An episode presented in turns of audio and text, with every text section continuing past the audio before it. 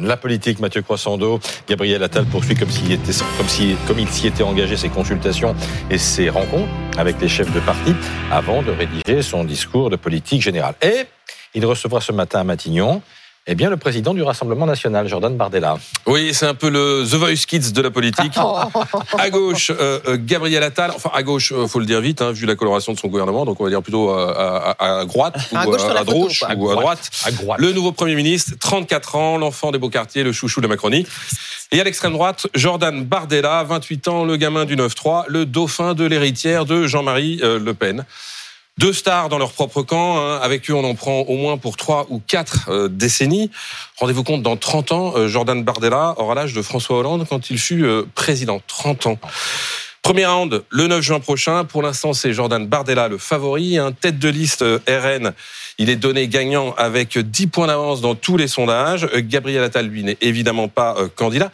Mais sa nomination à Matignon a été envisagée en haut lieu comme un missile anti-Bardella. Bon, ils ont au moins une chose en commun, c'est d'être jeunes. Oui.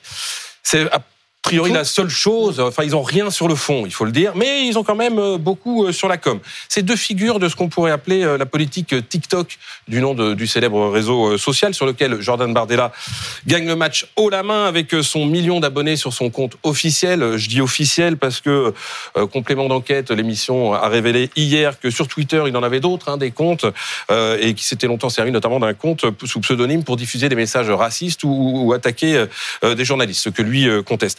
Mais cette appellation de politique TikTok, au-delà du nom de ce réseau social, elle a un sens plus large. Elle recouvre leur capacité à maîtriser les codes de la communication d'aujourd'hui, les punchlines, les éléments de langage au cordeau. C'est d'ailleurs pour ça qu'ils sont là et qu'ils ont été désignés tous les deux par le fait du prince. C'est ce qui explique qu'ils aient brûlé euh, les étapes notamment. Ils sont pas là pour leur poids mmh. politique, hein, il faut le dire. Gabriel Attal, il ne représente pas une ligne. Il est trop tôt pour parler euh, d'atalisme. Quant à Jordan Bardella, lui, il a entamé sa carrière à la droite de l'extrême droite, mais il n'est pas là non plus pour ça. Marine Le Pen l'a nommé à la tête du RN pour sa jeunesse et puis pour appliquer une, une stratégie. Hein.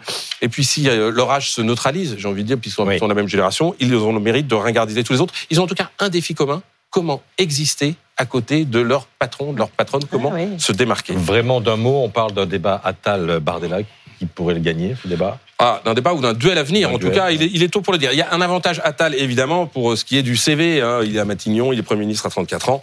En termes de pouvoir, c'est évidemment lui qui gagne. Mais Matignon, c'est un enfer. Et puis, c'est aussi éphémère. Et pour le coup, Jordan Bardella, lui, dirige un parti. Et quand on veut durer en politique, on sait que ça compte. Merci Mathieu.